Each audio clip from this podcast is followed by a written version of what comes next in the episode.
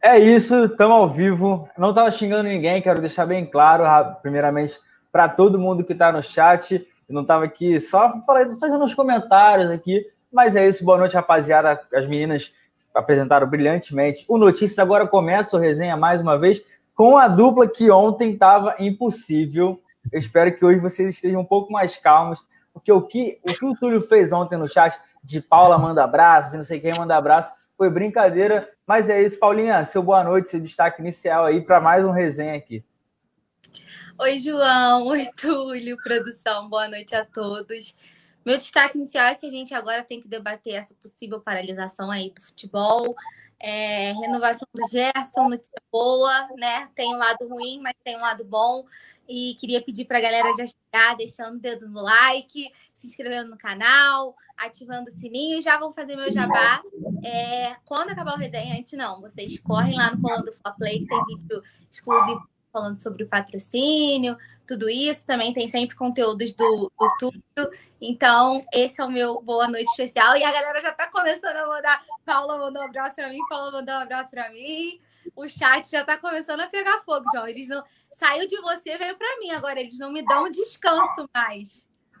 Pois é, não tem jeito. Fica na Paulinha, que para mim tá ótimo. E Túlio, já li aqui também no chat, bigode grosso e tudo mais. Seu boa noite, como é que, como é que tá aí? Tá tranquilo hoje ou tá agitado? Tomou café? Tô aqui bebendo meu, o meu bom e velho cafezinho, né? Sempre, pá, aquela para aquela tranquilidade. Hoje vai ser tranquilo, você não tá com aquela, né, com aquela, com aquela fumaça aí embrasando a sua tela. Tá tudo certo. Boa noite para geral. Galera já chegando ali, mandando abraço. Jamiliel Borges, Alzira B, pedindo abraço para Paulinho. O Jamiliel Borges botou para geral. Então, um abraço para geral aí, para vocês também que que sempre faz aqui o programa com a gente, se divertido, a produção do nosso querido Leandro Martins, o Brabo, e simbora falar de Mengão. Vamos falar de Mengão, vou dar um giro no chat aqui, porque a galera tá impossível, James Léo Borges falando aqui boa noite, o CR7 tá por ó, tem aqui até o craque da, da Juventus, Ricardo Calheiro falando um salve para Salvador, na Bahia, Rafael Lima falando de Whindersson Granada, esquece isso, o Mr. William Túlio Mercury, olha, eu concordo, tá, tá voando.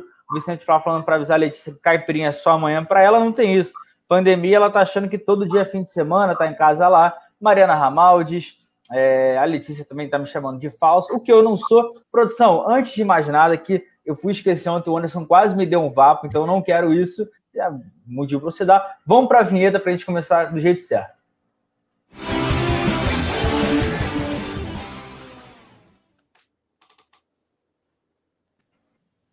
Agora sim, tudo certinho. Comecei sem fazer besteira. Agradecer também, mandar um abraço para o Leandro, para o Anderson, que eles estão sempre atentos. Que agora tem pegadinha nova, Túlio. Tu viu lá que e... rapaziada da pesca, então é, era uma que eu cairia, então vou ficar só. Cuidado, cuidado com a Elma, hein? Cuidado com a ah, Elma. Ah, é, pô, aí. Foi o, foi o Urubu Rei, mané. Cara, eu. Mas é isso, a Alzeira pedindo para mandar um abraço, todo mundo pedindo para mandar um abraço. Isso aí, esse meme é da Paulinha, não vou roubar, mas vamos começar falando sobre Flamengo, né? No fim de semana tem, a princípio, deve ter Campeonato Carioca. A gente vai falar sobre essa situação toda envolvendo futebol. É, os casos de coronavírus estão subindo, pode ser que a gente tenha uma nova paralisação, mas por enquanto a vida está seguindo normalmente no Flamengo, no CT Ninho do Urubu, e o Mauricinho já está esboçando o Flamengo sem o Lázaro e também é, sem o Yuri, né, que saiu lesionado. E a provável escalação, já vou passar para a galera que, que a gente vai direto para debater, conta com Gabriel Batista, Mateuzinho, Noga, Natan, Ramon, Hugo Moura, Gomes e Max, o autor do gol. Lá na frente, Michael, o Thiaguinho e o Rodrigo Muniz. Esse pode ser o time que, caso tenha jogo, pode enfrentar o Macaé no fim de semana. Como é que você vê, Paulinha? O que, que você gosta desse elenco? Daqui a pouco a gente analisa passo a passo, mas aí com algumas caras mais conhecidas já voltando, né? É, o retorno do Hugo, é, o Max que mereceu, né? Gavou a vaguinha. Eu acho que, assim, se a gente for falar pelo elenco, acho que ele poderia manter o Lázaro, né? Que ele tirou. Só que na posição original, porque realmente mal escalado ele não vai render nada, não adianta. Enquanto não ele não mexe, o Mauricinho não mexer nisso, o Lázaro vai continuar não rendendo o que a gente espera dele, o que ele pode render, né, do futebol. Mas é um time bom, como eu falei já algumas vezes, a, a base do Flamengo tem muitas promessas, tem muitos jogadores bons, tem muitos jogadores que têm muita qualidade. E dá, dando uma cornetada básica, eu acho que é um time que sobrevive das qualidades individuais, porque o trabalho coletivo não é tão bom como poderia ser exercido, né? Eu ainda tenho algumas críticas ao Maurício, eu sempre falo aqui. Que mas... Isso, nem mais Maurício, né? Maurício. É, o nome dele é Maurício, uai. Eu tenho algumas críticas ao, ao trabalho que ele exerce com a base. Acho que a gente viu na, na última na última temporada do Sub-20, assim, algumas, algumas questões que. algumas goleadas que não era para ter sofrido, algumas atuações bem abaixo do que eles podem ter. E eu acho que muito passa pelo. Túlio, para! Muito passa. Chato! Muito passa pelo, pelo trabalho do Maurício. Eu acho que precisava assim, dar uma higienizada, oxigenada no, no elenco. Mas isso é debate para outra coisa. A gente tem que apoiar. Eu acredito que, por agora, mesmo com essa recomendação do MP, é, eu acredito que não, não interfira nessa partida, porque está muito em cima já, né? A partida depois de amanhã. E como é uma recomendação, ainda vai ser avaliada pelas entidades, né, as federações, junto com o MP, eu acho que está muito em cima da hora para decretar uma paralisação assim. Creio que essa partida contra o Macaé aconteça, mas a gente tem que ficar realmente ligado. É uma situação muito complicada, porque ainda que tenhamos os protocolos né, de jogo seguro, que haja testagem, que os clubes os atletas tenham acompanhamento. A gente sabe que no Carioca o buraco é mais embaixo, não só no Carioca, mas nos estaduais, né? É, são equipes de menor expressão, nem todas elas têm o mesmo, o mesmo acesso à testagem nem todas elas têm o mesmo acesso aos protocolos. Não adianta a gente fechar os olhos também para isso. E, enfim, eu acho que é uma situação muito complicada. Os casos estão aumentando muito, né? Muito preocupante. Parece que a gente está voltando a março do ano passado. É bizarro, né? A gente vê a que ponto o Brasil não chegou, né? Porque é lamentável, é lamentável para a gente, é lamentável para o país, né? Que não anda a gente vê todos os outros países evoluindo, indo atrás da vacina, e a gente aqui estagnado, sem perspectiva de futuro. Mas eu espero que a gente faça, que, que haja bom senso, em primeiro lugar, dos clubes, das entidades, e que o melhor seja feito para preservar a saúde de todos. É, com certeza, a gente vai falar muito ainda sobre esse assunto que a Paulinha destacou. Eu também concordo que, de repente, está muito em cima para é, adiar a partida de sábado, está marcado para sábado, às seis é, da noite. O Coluna do Fla vai, vai estar tá lá no, no, Maracanã, vai trazer as transmissão, a transmissão que todo mundo está acostumado. Poeta Túlio, Nazário, Rafa, eu, produção do, do Anderson, Leandro, ajudando todo mundo da redação. E Túlio, a gente vai falar também disso, mas sobre o, o, o time, como é que você acha é, se de repente é a melhor opção. O PP também voltou a treinar hoje, o Michel, a gente vai falar disso em separado. E se o Lázaro, de repente, a Paulinha falou, pode ter. Assim, ele não foi bem, mas é realmente porque ele está mal escalado, ele está fora de posição. Como é que você analisa também esse contexto do, do camisa 10 da primeira partida do Flamengo no Carioca desse ano? É, eu vi, eu, assim, eu vi uma cobrança em cima do Lázaro gigantesca, né? A galera espera muito que ele entre, que ele deixou, que ele. Não sei o que a galera espera. Primeiro jogo dele, né? Eu, eu trouxe ontem aqui, né? Que a, a, o Sub-20 não jogava desde 10 de janeiro. Então, assim, cara, vai sentir, como todo mundo sentiu, gente. Eu acho que é, se a gente for destacar individualmente alguma, alguma, é, alguma atuação na partida, acho que é o Mateuzinho, que já vinha jogando, né? O, o Ramon, acho que foi muito bem, né? Apesar de ouvir críticas ao, ao Ramon também. É, o Natan, que estava no, no, profissional, né? Não comprometeu. Assim, quem mais? Lá na frente, o Max. Cara, assim, a galera tava sentando a, porreta no Max. Ah, jogando mal pra caceta, não sei o quê. Eu tô só acompanhando o chat. E a galera, ah, que não sei o quê, esse Max, blá, blá. E o cara fez o gol. Né? Então, é, assim, é natural até que, que a garotada tivesse ali sentido, mas mesmo assim, não olhando só para o Lázaro, mas, é, é cara, o, o Nova Iguaçu parecia que tá jogando contra um profissional, os caras ficaram todos atrás, a molecada é, é, parecia um profissional jogando em termos de posse de bola, né, de manter aquela característica né, muito, é, muito marcante da, da, da, equipe profissional e tal. Então, assim, eu não sei o que a galera espera, lógico, a gente vai criando expectativa para essa próxima partida, é, tem toda essa situação se vai acontecer ou não, a gente vai debater, mas eu acho que com a sequência de jogos ele vai soltar mais, né? Eu não sei se é só essa questão dele estar tá jogando fora de posição. É, eu acho que vai ficando cada vez mais, porque tem uma galera do profissional que, que tá ali, quer mostrar serviço também. Mas o Lázaro é um moleque que, que, que dá para mostrar serviço. É um moleque que jogou Libertadores já, tem uma, uma, uma certa experiência. Eu acho que é um, é um garoto que eu, independente da atuação dele nessas quatro partidas, tentaria aproveitar de alguma forma no profissional depois que, ele, que eles voltarem de férias, deixar lá treinando e tal. Eu acho que é um moleque que tem potencial. Não esse potencial que a galera espere aí, sei lá, o Zico novo, o novo Zico, Lázaro, né?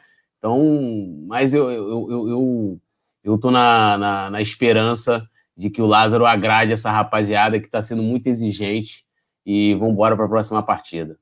Mas acho que tem que ir com calma também, a galera tá muito, muito exigente.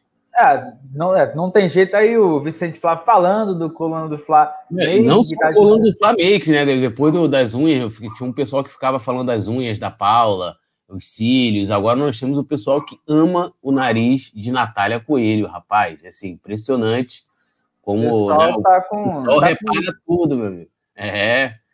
Meu bigode tá muito chamativo, né? É, é, um senhor bigode, né? É uma coisa, não é um bigode qualquer, é um bigode, né? é o bigode. Mas assim, o nariz, assim, o cara chegar lá, olhar, né? Fala assim, pô, gata, teu nariz é lindo. é, não tem jeito. Aí a produção vai destacando é, o recado do Ricardo Calheiro. Eu vou ler aqui passar para Paulinha, obviamente, que na fogueira a gente joga a Paulinha, depois o Túlio responde. Ele pergunta aqui: me responda uma coisa. O Flamengo tem de contratar um goleiro experiente e Hugo Souza tem de ser emprestado para algum time pequeno para ser titular e pegar experiência, isso é um, um, um assunto interessante. Não um time pequeno, acho que não. O Hugo tem porte para ser goleiro de time grande, mas é, você acha que o Flamengo precisa de mais um goleiro? Se de repente, na ausência do Diego Alves, que a gente passou muito por isso na, na, na última temporada, e Hugo foi titular, alguns jogos acabou não, não indo tão bem. Você acha, Paulinho, que o Flamengo precisa de um goleiro experiente? Acha também que a gente deve emprestar Hugo ou não, dá para ter tranquilidade, porque a primeira temporada também tem aquela do nervosismo e de repente na segunda pode ser uma coisa mais tranquila, né?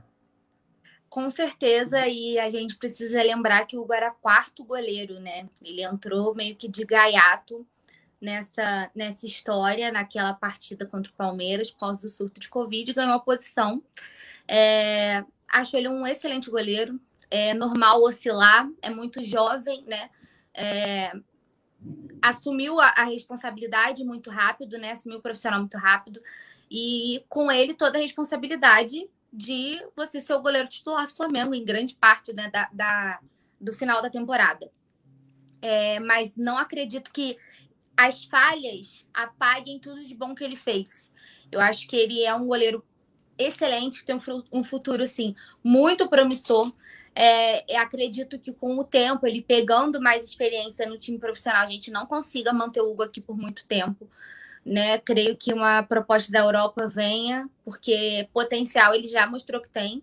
Né? São algumas questões que ele precisa trabalhar, a saída com os pés, né? Que ele ainda está meio inseguro em relação a isso, por exemplo. Mas no todo, eu acredito que o Hugo fez bem o trabalho dele, cumpriu bem o papel dele, foi estava lá em muitas partidas, salvou a gente em muitas. É porque é normal a gente olhar. As falhas pesam muito mais do que as boas atuações. Então é normal que a gente lembre do lance fatídico da Copa do Brasil. É normal que a gente lembre da falha no último, no, no, na última partida né, do Brasileirão lá contra o São Paulo, porque as falhas elas pesam muito mais, porque elas interferem diretamente no resultado. Mas a galera esquece que ele já salvou o Flamengo também de muitas derrotas, né? Ele já fez muitos milagres no tempo que ele assumiu o gol. Então, acho que a gente está bem servido, né? É um momento que o Flamengo está precisando equilibrar as finanças, a gente sempre fala em relação a isso. Então, creio que a gente tenha outras prioridades, é, outras posições mais carentes do que essa de goleiro. Eu acho que a gente está bem servido com o Hugo, que com o tempo ele vai melhorar e o, todo o potencial que ele já tem. Acho que a gente tem posições mais carentes, mais precárias do que o gol, mais precisamente.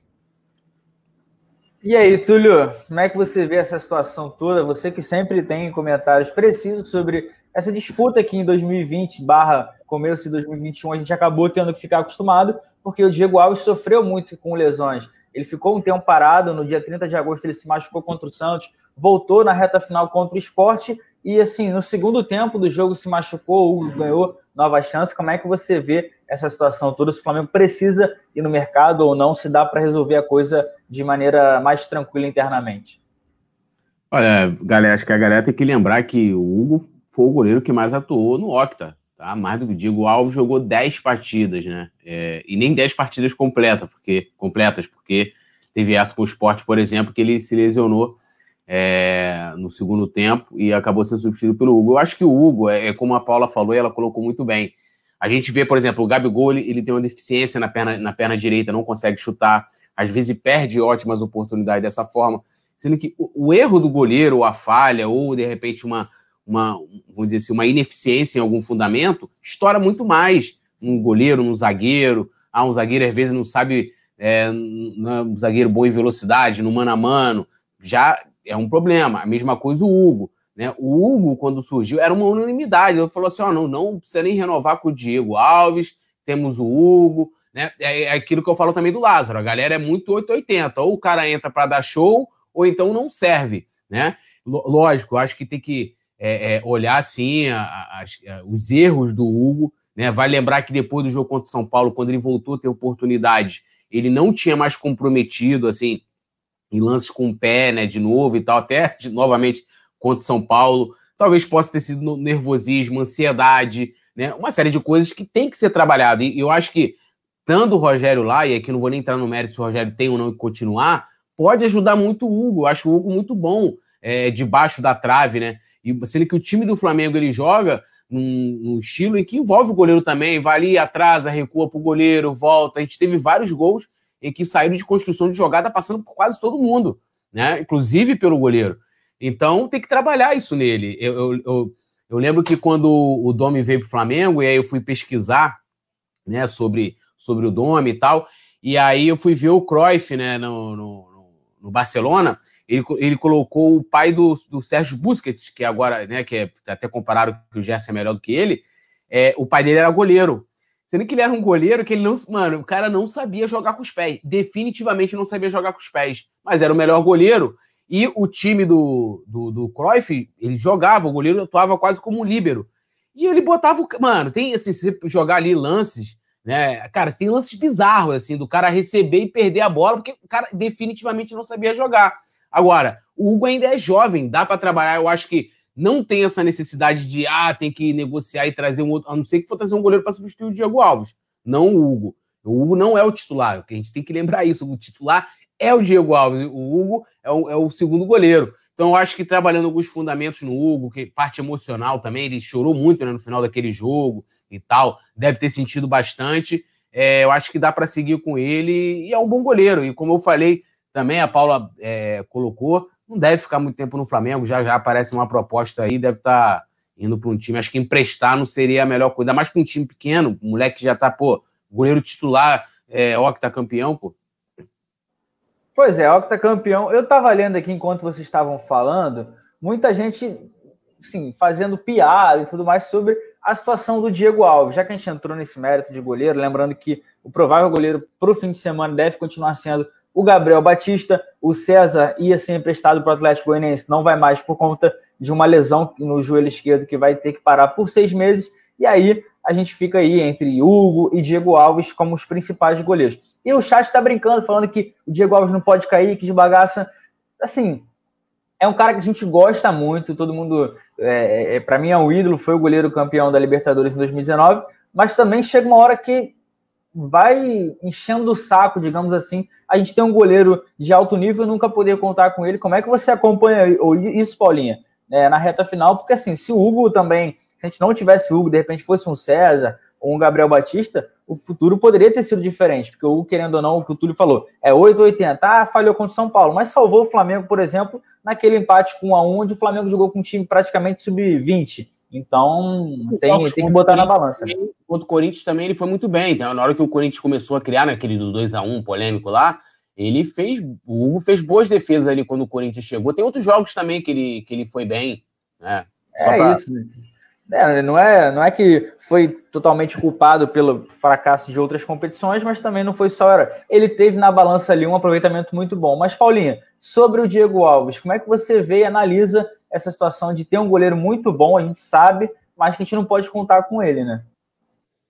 Complicado, porque eu, eu defendi muito a renovação do Diego Alves, né? Para mim, ele também é um ídolo, assim, é, muito da Libertadores está na conta dele, agarrou demais, assim, salvou muito a gente na competição.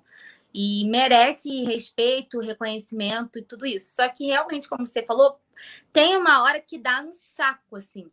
É, no bom sentido, porque você tem um jogador muito bom, você espera poder contar com ele, aí quando ele volta, você fala, pô, agora foi. Aí machuca na mesma partida. Então, acho que tem que fazer um trabalho mais específico no departamento médico e o cara só voltar quando tiver 100%, sabe? Não forçar, não sei se talvez tenha forçado, é, tenha for, tenham forçado a, o retorno dele antes da hora naquele jogo contra o esporte, às vezes não estava 100%, forçou o retorno e aí não aguentou, sentiu de novo. A gente também estava passando por isso com o Rodrigo Caio, né? A gente não pode esquecer que também lesionava, ficava um tempo fora, voltava lesionava de novo. Então, é uma situação muito complicada. Tem hora que é estressante, mas não é culpa dele, né? Assim, coitado, ninguém tem culpa, ninguém se machuca porque quer, né? Eu acho que tinha que haver um. Eles estavam fazendo uma época, né? Um tratamento diferenciado com a galera que estava em transição, né? O John pode falar mais disso que acompanha mais, mas estava tendo um trabalho mais específico, né? Com a galera da transição e eu acho que, assim, podia ser feito alguma coisa em relação a isso com o Diego Alves. Um trabalho mais específico, mais focado, se é que já não está tendo. Mas, assim, para garantir que quando ele retornasse, ele retornaria 100%. É, e podendo, não correndo risco de lesionar por cima de novo, igual a gente viu. Mas, assim, chega uma hora que faz falta, né? A experiência, principalmente, é, o papel de liderança que ele exerce, que o Hugo não tem, né? porque a gente tem um, um elenco muito experiente, um elenco recheado de craques, então o Hugo não tem essa postura e nem deveria ter, né? É, a, nem deveria ter essa postura, porque ele é muito, no, ele é muito jovem, né? A gente tem outros jogadores no elenco que são líderes. É, aí o Daniel Copperschmidt falando exatamente o que eu falei, né? A lesão foi porque claramente ali devem ter apressado a volta e não, não tem como né, forçar. Acho que não era o momento, talvez, dele ter tentado retornar.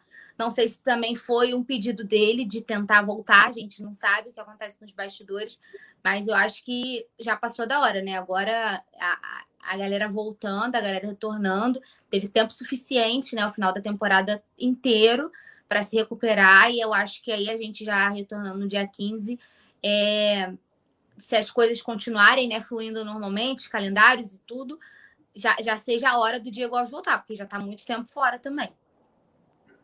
Pois é, antes de passar para o Túlio mais um assunto, vou dar um giro no chat aqui. O Leandro Rodrigues, o Vladimir de Castro também, é, o Patrick Ferreira, Leio Ribeiro perguntando da Letícia. A Letícia apresentou notícias, agora está no chat. Chegou tá dando... Tem que mandar. É, chegou tem... Eu gosto de pegar no pé dos atrasados, a galera que. Ó, Mariana Ramaldi estava um tempão desaparecida, inclusive. Um tempão Dá dica então, né, Túlio? Como é que ele fica é. por dentro? É, tem um horário também aí, né? 19 horas escola que a Letícia tá aqui. Ia perder aí. Vai que você gostar de um nariz, uma orelha, um cabelo, né? é isso. Então se inscreve no canal, ativa o sininho, bota lá, ó, receber todas as notificações que você não vai perder nada do Coluna do Fla. A gente tá aqui todo dia fazendo o Notícias, o Resenha. Quando tem jogo, a gente traz. Tem também o nosso. Eu achei que tivesse sido para mim. O JP, Aí, voltou. Eu sempre tem uma travada, mano. Mano, o que, que foi isso, gente? JP? Pô, travou de novo. Acho que ele não tá nem escutando a gente, ó. Acho que não. Alô, você está me ouvindo? Agora estamos. Mas assim, aqui travou tipo, tudo, não tô vendo nada de vocês. Mas Não, nós- Vai tocando aí, Túlio, vai tocando aí, um minuto. vou, vou aqui, ó. Vou só dar a lida aqui no chat. A Mariana Ramaldi falou que ela tá trabalhando muito, então tá perdoada, é, é, Mariana, porque o trampo, né, vem em primeiro lugar. Tem, que- tem que se manter, né, pra poder, pô, tem que estar aqui com a gente aí quando você puder. A Lohana Pires já falou as figurinhas, né? É, o pessoal. É, o Daniel Corpo Schmidt falou: JP mais travado que o VAR em jogo do Inter. É, meu irmão, o JP deu aquela descalibrada, né? Aquela. A Alzeira veio falando de JP Winder. É, Lohana Pires falou: Isso é castigo, Túlio Rodrigues, porque ele não respondeu a gente aí, ó. aí, ó. O JP pediu para se inscrever, ativar a notificação. É o JP Winder. menor condição esse vídeo. Olha, esse vídeo, esse vídeo é Essa dancinha no final não tem a menor condição, cara. A, a galera falou aqui, ó, Diego Alves, agora, toda vez que cai, vira uma múmia. É, e o Vicente tá falando que o JP é estrela. O JP é estrela, né? Você viu que o JP, ele é aquela estrela que ele não se expõe muito nas redes sociais. Ele só vê esse JP na madrugada, assim, três horas da manhã, o JP lança, pá, uma música romântica. Aí no- solta um pagodinho. É, depois ele solta um pagodinho, pá, assim, aí eu de vez em quando interajo com ele, pô, ouve aí, muito boa, pá, eu pum, pego aquela música ali pra ouvir, mas eu vou comentar de Diego Alves, tá? Posso, Paulinho? Pode, segue aí. Uhum. O que, que você acha do Diego Alves? Acha que voltou antes da hora? Que tá na hora, já deu tempo de recuperar? Que tá na hora de voltar? Para de ler o chat, senão você não vai conseguir se concentrar aqui. que a galera tá ali, ó, pouco tempo todo. Paula mandou um abraço pra mim. Você também é ali, ó, só copiando e colando o comentário que eu tô de olho daqui. Você acha que eu não tô vendo aí você no celular? Entendeu? Então, Vamos a galera ouvir. Cadê o James Leal Borges para botar ordem na casa nesse É, Tá o Jamie Léo Borges é o cara do equilíbrio. Então Ele é o fale ponto... sobre Diego Alves. Então, é assim, é, é, realmente essa situação do, do Diego Alves é uma, é uma parada que me incomoda, né? Não assim muito por ele, eu acho que ele pode estar passando um momento mesmo de ter lesões, né? E, e, e, assim, como você colocou muito bem, será que ele voltou 100% naquela partida contra o esporte? Porque a lesão foi no local que ele já teve uma lesão, então é, a gente não sabe, né? E assim, cara, a lesão é uma infelicidade, né? É uma coisa que não tem como. Você viu o Thiago Maia, Thiago Maia voando bem no time e tal, cotado para ser titular. E aí, pô, um cara foi lá, se machucou, tá aí parado, volta agora, né? Deve voltar aí mês que vem, de repente em, em, em maio. Mas é uma infelicidade. Aí sim isso me incomoda, né? Da gente ter um, um goleiro da, da envergadura do Diego Alves e muitas vezes não poder, é, poder contar com ele. Né? E aí você contar com o Hugo. O Hugo entra para suprir a necessidade do Diego Alves. E, e assim, eu, eu vejo que a galera também corneta demais o Diego Alves, acho que sobre as lesões, já o cara renovou e, e aconteceu isso como se fosse. Pô, não- gente, não faria sentido nenhum. O cara tá ali é, é, é, né, numa- num, num debate, num impasse, num contrato de trabalho, que é para ele, ou seja, para ele trabalhar, aí o cara volta e fala assim: não, agora eu vou arrumar uma lesão porque eu não quero trabalhar. Não faz sentido, né? Mas é, eu concordo muito com o que a Paulinha colocou. Tem que ser feito um trabalho especial, ainda mais que ele né, já tem 20 anos, ele não é o Souza, né? Já tem é, mais idade, tem que fazer um trabalho bacana ali com ele.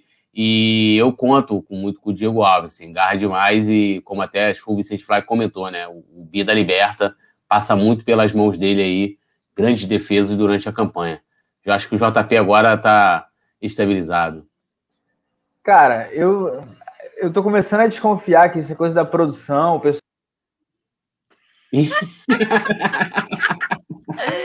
Leandro, ligadíssimo, não deu nem tempo. Começando a desconfiar que a produção. Pronto. É, eu, eu falei produção, bum, acabou. Ele não deixa. Mas todo programa tem que ter uma, tem que ter um- uma quedazinha. É complicado, rapaziada. Não, a Mas, galera tá falando, JP, que foi, ah, o Zera B colocou aqui, ó, é castigo porque ele não responde a gente, que Não você deu uma bom. travada. não, mas eu, eu ia fazer isso justamente na hora. Eu ia fazer isso justamente. Vou fazer agora, então. Vou torcer para não cair. É, o Mr. William falando que eu só não caio mais que o Vasco. Aí, aí é impossível também. É, Alzira B, eu tô respondendo agora. Sempre falo com ela. O pessoal tá de drama, Vicente Flá falando aqui do Thiago Maia. É, o Leo. eu acho impressionante como o pessoal fica feliz quando a produção dá um vá. A, a Lohana aqui comendo. O pessoal parece que é gol do Flamengo, cara. Aí o pessoal vem falar no grupinho de mesmo, não, pô, que a gente gosta do JP. Aí eu pego o telefone. Falaram ontem é, que você é queridinho, tá? É, é, é. É só pegar o telefone, quem quiser ser membro, quem não tá ligado no que a gente está falando, que três da manhã tá o Túlio mandando rima, verso de pagode, é mais ou menos isso. É só ser membro do nosso clube de membros, mas aqui, vamos dar sequência rapidinho também, porque eu ia perguntar, antes de cair, obviamente, sobre o Michael, que voltou, ele pediu, e a gente até comentou por alto aqui, mas ele deve ser titular no fim de semana, como é que vocês viram esse posicionamento do Michel, que sabe, né? Foi o principal jogador contratado para a última temporada, não rendeu. Parece que, não sei se é um peso na consciência, mas é uma chance que ele quer aproveitar, de, de aproveitar, né? De, de tentar é, ganhar espaço, porque na última temporada ele não chegou nem perto de brigar por vaga no time titular, né, Paulinha? É, então, era a contratação mais cara né, do Flamengo para essa temporada. Muito pouco entrou em campo, muito pouco rendeu é, foi alvo de muitas críticas e, assim, acredito que todas justas, né? As oportunidades que teve, ele não aproveitou. É, então, a atitude dele acho louvável. Ele podia simplesmente não estar tá nem aí e ter curtido a folga como todo mundo, porque não houve uma imposição, né? Foi desejo do atleta. Não. Aí eu acho que é questão de botar a mão na consciência, né? Cada um sabe de si. Ele botou a mão na consciência e falou: bom, eu não estou sendo aproveitado, eu não estou rendendo o que eu esperava. E aí ele resolveu assumir a responsabilidade e falar: não, eu quero jogar, porque é a chance dele. Cara, se ele não render agora, ele não rende nunca mais, né? O cara muito mais experiente jogando num, num time cheio que a média de idade é de 20 anos, né? Então, se ele não render agora, ele não rende mais. Então, acho que ele quer mostrar que ele pode e aí eu acho que é o momento da gente ficar de olho também no Michael para ver se vai sair alguma coisa dali, né? É, porque até agora ele não conseguiu mostrar para que, que ele veio. Eu creio que o manto pesa muito nele, independente de, de eu achar que é, é, ele é meio fraco tecnicamente, taticamente, né? Ele não é nenhum, meu Deus, jogadoraço, não é esse cara.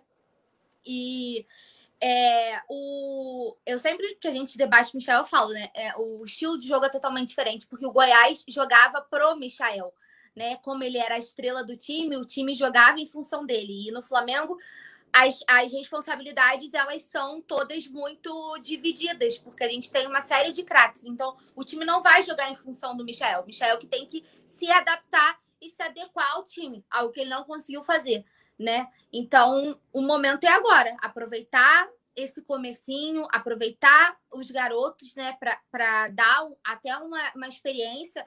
Ele pode até tentar exercer um papel de liderança. A gente viu que isso foi feito pelo Gabriel Batista e pelo Natan no último jogo. É, os dois assumiram a responsabilidade, são mais acostumados, treinam com profissional. E assim, achei muito legal a postura dos dois no vestiário, sabe? De botar a galera para cima, vários garotos estreando pela primeira vez. Então acho que o Michel pode pode acrescentar nesse quesito, né? De ser tipo um líder para esses meninos também. Mas eu acho que ele tem que se adaptar ao Flamengo, não o Flamengo jogar para ele como era no Goiás. Então é a chance que ele tem de mostrar, olha, eu tô aqui, eu tô querendo meu espaço e eu tô lutando pelo meu espaço. A puxação de chato já começou aqui no chat, palhaçada, entendeu? Que é o tempo inteiro. Daqui a pouco é morceguinho pra lá, morceguinho pra cá. Aí o bigode. Não, pô, então aí, ó, o que a Nath escreveu sobre mim, pois eu. eu é a, a... que eu estou falando, né? Ô, Narciso. Né? A sensação desse programa, entendeu? Os dois aqui é, é, é, Gente, eu estou numa mesa, por favor uma honra estar na mesa com, essas, com esses dois homens Aula incríveis. Modesta. A, a, modéstia, aí. Não, ó. jamais. Eu estou com dois homens incríveis aqui. Que momento maravilhoso. É incrível estar dividindo a mesa com vocês, meninos. É, eu sou morceguete, poetete. Eu já falei que eu sou do time dos palquiros, né? Eu tô do time dos palquiros. Ó, a Natália Coelho, eu quero registrar, botou a poeta, tá muito bonito com esse bigodinho incrível. Obrigado, Nath. Também eu amo seu nariz. Mas é isso, Túlio, já que tá no embalo, comenta. E só para registrar que o pessoal tá falando aqui, eu tô olhando para baixo, é porque eu tô hoje vendo as notícias pelo telefone. Que aqui, ó, tá o, o coluna aberto aqui. Daqui a, o próximo, não vou dar spoiler do próximo assunto, mas por isso que eu tô olhando toda hora aqui, porque o Leandro, nossa produção, é eficiente. Não dá o vá, porque eu vou elogiar. Obrigado. Aí só para ele vai mandando pra gente aqui toda hora. Olha, olha como é que ele é falso, cara. Ele manda toda hora aí pra gente, então a gente tem que ficar de olho. Mas, Túlio, e aí, Michael, essa atitude dele, justo, né? Esperava de algum outro jogador, de repente?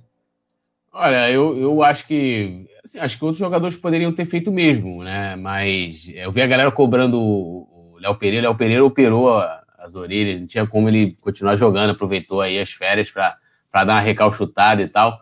Mas eu achei uma atitude bacana, muito positiva do Michael. Acho que ele tá com, tá com gana, né, de mostrar serviço, de, de dizer assim, ó, eu, eu, ainda mereço estar no Flamengo, porque ele é um cara aí tá em vias de ser negociado. A gente já chegou, teve sondagens, teve inícios de, de conversas, né, é, para ele sair do Flamengo.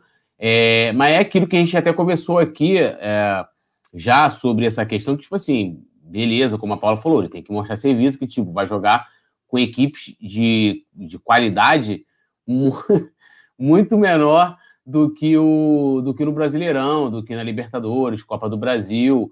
Então, então pô, ele tem, que, ele tem que jogar bem. Agora, entra muito nessa questão também do que a Paula falou. Porque, a, se lembrar a observação que eu fiz no início, quando eu fui falar do Lázaro, da maneira com que o time sub-20 também joga, parecido com o profissional, é, é, com muita posse de bola, tocando, é um jeito completamente diferente do Michel jogar, né? Tanto que com Jesus, ele foi uma contratação que veio quando o português ainda estava aqui, ele entrava para jogar em velocidade. Eu acho que o Jesus pensava em aproveitá-lo dessa forma, né? A gente teve o Domi tentando aproveitar ele de forma diferente, é, eu não lembro se o Rogério iniciou com ele algum jogo, mas não dá. Né? Tem que ser o cara, se você, pô, o jogo tá brabo, o time lá, é, é, pô, a gente precisa jogar em velocidade, vou colocar o Michael. É dessa forma, né? E vai ser interessante, né? Até com esse dado, olhando hoje como a, como a equipe sub-20 atuou contra o Nova Iguaçu, de como o Michael vai se comportar em campo. Mas a atitude dele, eu acho que foi super positiva e, assim, ele acho que ganhou pontos aí, né? Não só com a torcida, mas com a chefia também, né? Porque, pô, imagina lá o cara que tá pedindo para trabalhar, pô, o cara tá liberado de férias. Eu vi muita galera falando do Vitinho, mas o Vitinho, e aí eu não tô falando da qualidade das atuações do Vitinho, mas o Vitinho atuou muito mais do que o Michael na temporada. Foi muito mais aproveitado, entrou em mais partidas, né? Aí se ele jogou bem ou mal. Oi?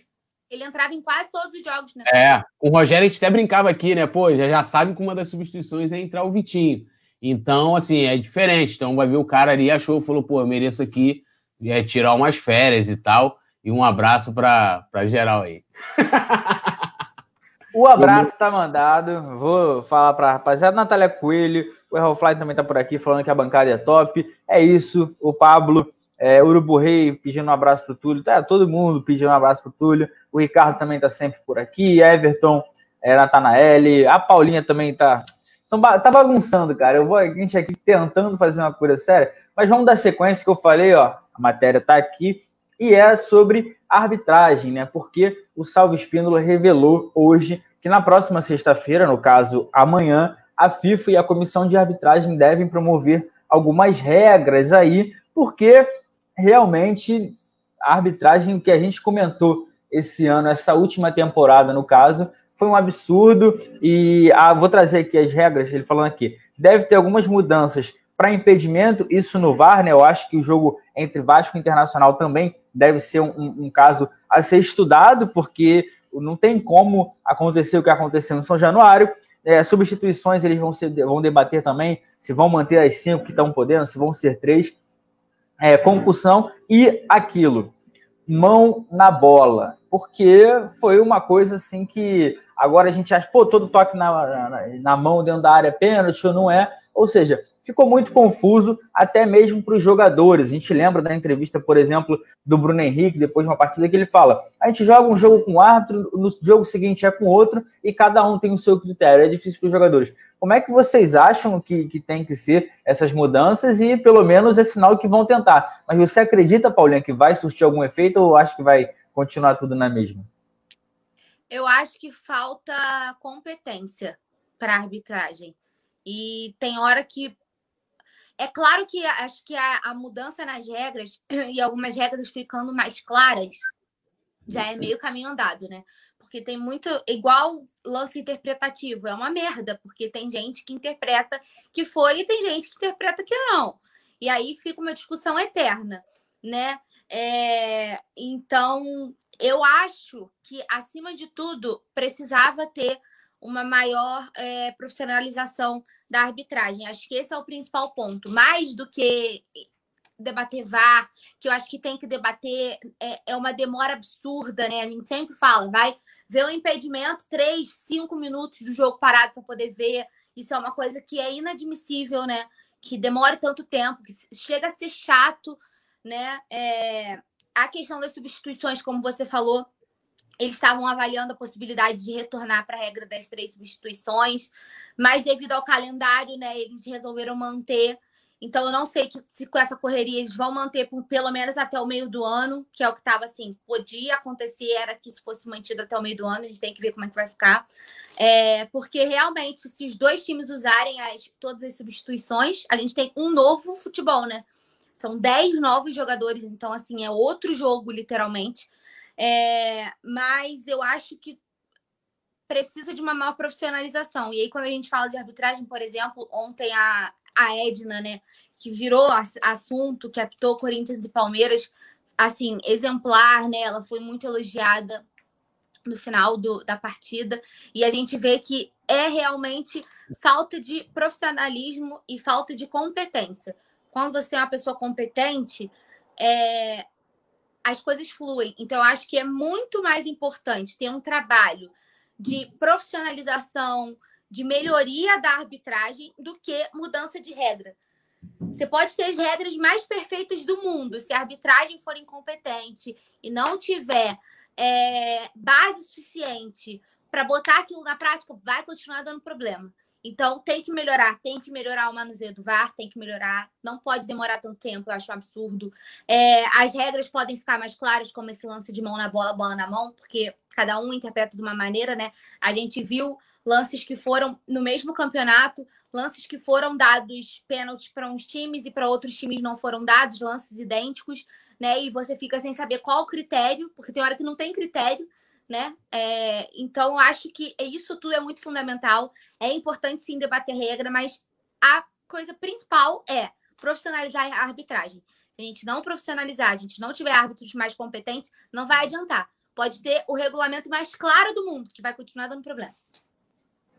E aí, Túlio, essa situação toda, a gente que no Coluna a gente sempre faz matéria é, na semana do jogo, falando da arbitragem, lembrando de erros e era sempre assim, né? O Flamengo, em certo momento do Campeonato Brasileiro, pediu até para não ter é, um jogo apitado por determinados árbitros, não foi acatado. Lembrando que a única equipe que conseguiu isso foi o São Paulo, que foi no jogo que pediu para não ter o Wilton Pereira Sampaio, e também o Rodolfo Tosco Marcos, se eu não me engano. Como é que você vê isso tudo? Porque é complicado, né, Túlio? A arbitragem, a gente sempre destaca aqui nas, transmissões do Coluna que quanto menos o árbitro aparece, melhor ele é para o espetáculo, para o jogo. E o que, assim, os árbitros apareceram principalmente em jogos do Flamengo é, foi absurdo, né? É, aqui, ó, seu, seu Paulo Matos está aí online, aí, mandou boa noite, Paulinha, tudo e João. Oi, Ted, boa noite. Tudo, tudo nosso, seu Paulo, é nós, hein? É, cara, assim, eu acho que é, é importante é, a gente debater sobre isso e a própria FIFA lá, a entidade, né, que, que, que estuda as mudanças, é, que tem poder para poder fazer essa alteração, mas eu acho que é uma, uma, uma, grande diferença entre o que é feito no Brasil, em todos os sentidos, tanto na arbitragem normal, né? A gente está tendo agora no Carioca só nas fases finais, que vai ter o VAR, é, e no resto do mundo. Né? Eu, pelo menos, não vi, e tenho certeza, porque a gente tem hoje, até na imprensa, uma, uma vou dizer assim, uma oposição gigantesca ao VAR. Né? O pessoal, e, e, eu lembro que boa parte dessa galera, inclusive, defendia, não, vai tirar a emoção do futebol. A emoção continua, porque a, a incompetência do VAR, que permite diversos debates, continuou. A gente viu principalmente em 2020, né? No, no, nos campeonatos de 2020. Agora, o que eu, olhando para isso tudo, é, primeiro, eu vou para os dois aspectos, olhando lá para as alterações que eles vão debater, essa questão da mão, né, do que já mudou isso, né? Antes era, era interpretativa, não, bateu na mão é mão, aí agora é interpretativo de novo, e a, até o, o, o, pessoal mesmo que comenta a arbitragem não tem critério para comentar. Eu, eu vi aquele lance lá que Inter e Corinthians, né, em que o, o jogador do Inter ele tenta fazer o cruzamento na área, o jogador do Corinthians está vindo em velocidade e ele com, toca a bola com braço de apoio. Ah, mas tocou antes no pé dele. Amigo, tocou no braço de apoio. Ponto. Aí eu vi lá na Dini Baixos, comentou: não, ó, tinha que dar pênalti. Aí o lance idêntico, Flamengo e Ceará. Ceará estava 1x0, 33 minutos do segundo tempo. Até, eu até publiquei isso no meu Twitter. Né? Falei, cadê o critério? Ela disse que não. Falou, não, não, isso não é pênalti, não. Bateu no braço de apoio. Então, você vê, ela tá lá na cabine, ar-condicionado, uma tranquilidade, paz, tá, não tem critério. Imagina a arbitragem. Quem escutou o áudio do VAR lá do jogo Vasco e Inter, meu irmão, assim, não é pela discussão. Foi absurdo. É assim, não tem técnica. Se você não vê um comentário assim do cara falando, olha, aqui, assim, sado, papapá. Não, meu irmão, parecia. Ô, Túlio. Parecia eu, eu falando de Não, eu tava vendo esses dias eu fui pegar para ver com calma tudo e teve o, o, responsável principal, que o VAR tem alguns assistentes. O VAR vira para o juiz e pergunta: a gente tem que decidir aqui mesmo? Pô, eles foram para quê, então? Então, mas aí. falou que a sombra não, não tava dando, mas assim, aí tem um de fundo que fala: não, dá, dá, dá. Tipo assim, eles querendo se livrar do pepino ao invés de resolver. Dá logo pra gente não correr o risco de ter que responder nada. E uma coisa que a gente tem que ter em mente, assim, a decisão final não é do VAR. O VAR tá ali para eh, eh, ser uma assistência. Né? Isso aí, auxiliar o juiz. Ah, tem uma dúvida aqui, então se o juiz também é, sentir necessidade de olhar na, lá na, na, TV, ele vai olhar, né? Você tem. É, a decisão final cabe sempre ao juiz. Isso é uma coisa que é um erro. Não, porque o VAR, é como a Paula colocou, as pessoas que operam o VAR, cara, não é possível. Eu tenho certeza que alguém já teria colocado, olha, não é só no Brasil, né? Que você não vê acontecer em lugar nenhum no mundo o que acontece aqui. Eu duvido, duvido. O tempo também, assim, é, na, na, Inglaterra, tipo, mas assim, você vê o. Aí eu não sei a que ponto os jogadores influenciam. Lá também é um respeito totalmente diferente, mas eu acho que é por conta da postura do árbitro. A gente brincou aquela vez lá do, do Herb Jean, lembra? Mas uhum. a, a, realidade era aquilo, cara. Os caras estavam tampando na porrada, o juiz ficou parado olhando, e aí? Vai continuar? Eu não vou fazer nada. Os caras olharam assim e foram pro lado. No, aqui no Brasil, acho que o árbitro também quer passar muito a figura que eu que mando, eu sou o cara, e o jogador, o brasileiro, você sabe, ninguém gosta de levar eu acho pra casa. E agora, e agora é até pior, né? Porque você tem, como tá sem público, fica ali os dirigentes das duas equipes, né? Ficam ali e só né, em cima, pressionando, pressionando, pressionando, né? E aquela coisa que, assim, que não sei se isso acontece em outros lugares, como eu falei, se o pessoal opera dessa forma, se há debates até na, imprensa, né, cara? Quantas vezes durante o Campeonato Brasileiro a gente vê aqui debater lances que a tecnologia disse, olha, ou anulou, ou foi gol, entendeu? Tipo assim, eu não vi aqui, ó, aquele pênalti dado lá do, do, do Gustavo Henrique lá no, no, jogo contra o Inter. Mano, o cara puxou a... Eu vou discutir o quê? O que, que eu vou. Ah, eu posso falar o seguinte: olha, marca para todo mundo? A gente sabe que não marca. Entendeu? Gente sabe que não marca, os puxões na camisa dentro da área. Mas beleza, o cara foi lá, fez é errado e, e, e, marcou. Não faça. Não chegue atrasado. Não fa... Aí o, o, pessoal quer brigar com a tecnologia, né? E, essa, e como eu falei, essa aplicação, a forma como operam, o problema não está na, na, na, no software, né? No, não está no software até o jogo contra o Inter que deu problema lá da, da empresa, né? Mas não está no software, é quem maneja. Então, a questão, voltando até a questão da, da mão, eu acho que a FIFA tem que ser muito clara nisso. Tipo, ah, beleza, você tem lá o braço de apoio. Irmão, se tiver ali, o cara tiver no carrinho e tal, a bola não bateu no braço de apoio, do restante, tocou, na minha opinião. Mão é mão, acabou. O cara não pode. É, e claro, né? Se a mão estiver colada no corpo, né? Que tem os caras tipo Nenê. Nenê é um jogador sujo, né? Quem lembra ele aquele jogo Flamengo e Vasco, ele pegou, jogou uma bola no, no, na barriga do René e o juiz marcou pênalti, né? Você via que, ele, que era de propósito. Então, é, é, isso tem que estar muito bem, muito claro, né? E também a forma com que opera, acho que o Brasil, a CBF, FERJ, o que for, todas as, as federações deveriam contratar especialistas principalmente da Premier League, né, cara? A Premier League é muito rápido. É, a decisão, os caras vão ali, pum, pum, pum, dois minutinhos, acabou, decidiu, para poder dar uma consultoria para a rapaziada aqui, porque é complicado. E te falo mais, João, terminando, é capaz deles decidirem lá as mudanças e o pessoal se embananar todo aqui. Ah, com certeza. E Túlio. Só... isso acontecer. 110%. Só reforçando porque eu tava falando, eu falei Herb Jean, que é do UFC, é o Mike Jean, eu confundi. não, eu pensei, perdão, queria falar você vai dizer, ah, o Túlio aí, ó, da panela, não sei o que, eu fiquei até quieto, falou Herb, eu falei, pô, porque, será que se pronuncia assim, que o nome é Mike Jean, né? Ah, eu errei, eu errei, eu errei, o chat, o chat não deixa passar nada. E vamos dar sequência, rapidinho, antes de, do próximo assunto. É, é, vamos pular. Rapaziada, vai deixando o dedo no like que ajuda muita gente. Compartilha com todo mundo. A gente está sempre aqui nessa resenha. Que às vezes tá falando sério, o chat fala alguma coisa, engloba de tudo. Então acompanha com a gente também nas redes sociais, Coluna do Fla, no nosso site colunadofla.com. Seja membro do nosso grupo aqui de membros do YouTube, que o assunto não para. E vamos falar também sobre Pedro, o atacante que, olha, a gente fala, oh, o Gabigol, o Gabigol, mas durante muito, uma boa parte da temporada, o Pedro foi quem segurou o pepino lá de, de jogar no setor ofensivo do Flamengo, fez muitos gols, até um, a reta final do, do, do Campeonato Brasileiro estava disputando gol a gol ali com o Gabigol, mesmo ficando no banco, e ele falou aí de, de como foi essa temporada, porque ele também é, teve que trabalhar, ele acostumado com seleção, com, com jogou no futebol europeu, na Fiorentina também, e ele falou que teve que ficar no banco, ele falou tudo né, sobre isso e disse que até teve que trabalhar o lado psicológico, porque ele veio para o Flamengo sabendo que tinha o Gabigol, que decidiu simplesmente uma Libertadores em alguns minutos para o Flamengo. Eu vou ler a aspa aqui. Ele falou aqui: dentro do campo, é, dentro do tempo que tive em campo, acredito que tenha sido uma boa temporada. Mesmo com a minutagem baixa, eu consegui aproveitar muito bem as oportunidades que eu tive. Tive que trabalhar muito o meu psicológico para poder aproveitar os minutos em que eu entrava. Não foi fácil, confesso.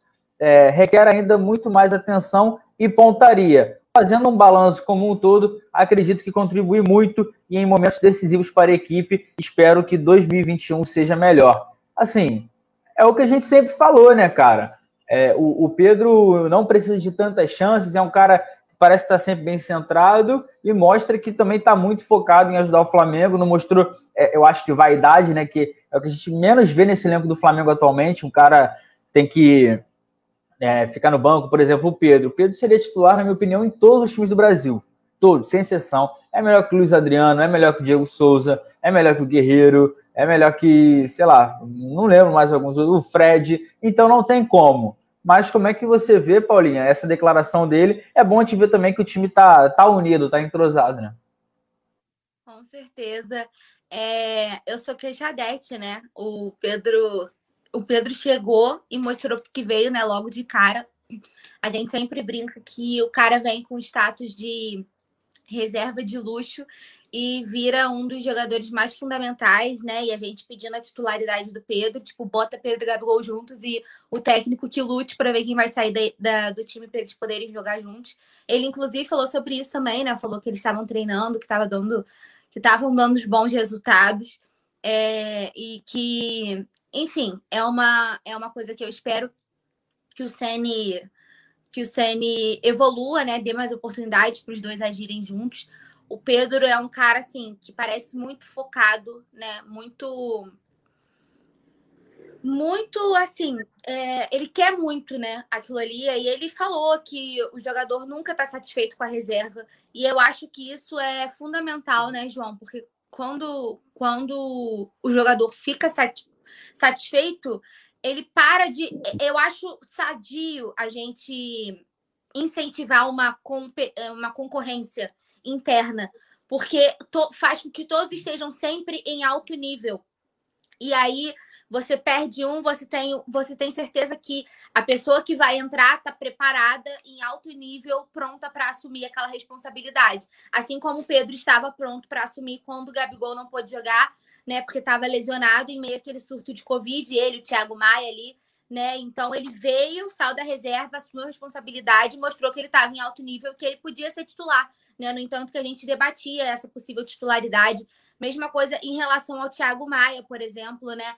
Que antes era banco, aí começou a entrar, a gente como veio muito bem, né? E aí você fomenta essa competitividade. Um cara que veio muito bem, fez excelentes partidas, e aí a gente começou a pedir a titularidade dele também. Então, assim, o Pedro é muito focado. É... Por exemplo, geral nas férias, ele tá lá curtindo as férias, mas ele tá publicando que ele tá treinando, né? Ele não tá deixando a peteca cair, então ele tá se esforçando para quando ele retornar, ele tá com um físico bom, né? A preparação física, a gente vê como que é muito importante, né? Às vezes a própria base, né, que não tava jogando junto, a galera meio parada, aí sente, o corpo sente, né? Muitas câimbras, a gente viu isso, né, na, na, no último jogo do Flamengo, a gente viu isso com a base. Então, ele pelo menos está mantendo o preparo, mesmo nas férias. A dedicação dele é muito legal. É, e aí eu acho que isso é muito profissionalismo também.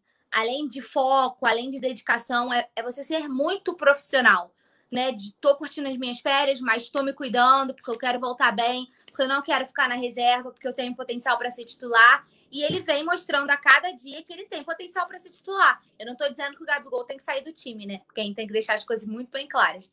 Não é isso que eu estou dizendo. Mas o Pedro seria titular em qualquer time do, do Brasil. Assim, fácil, né?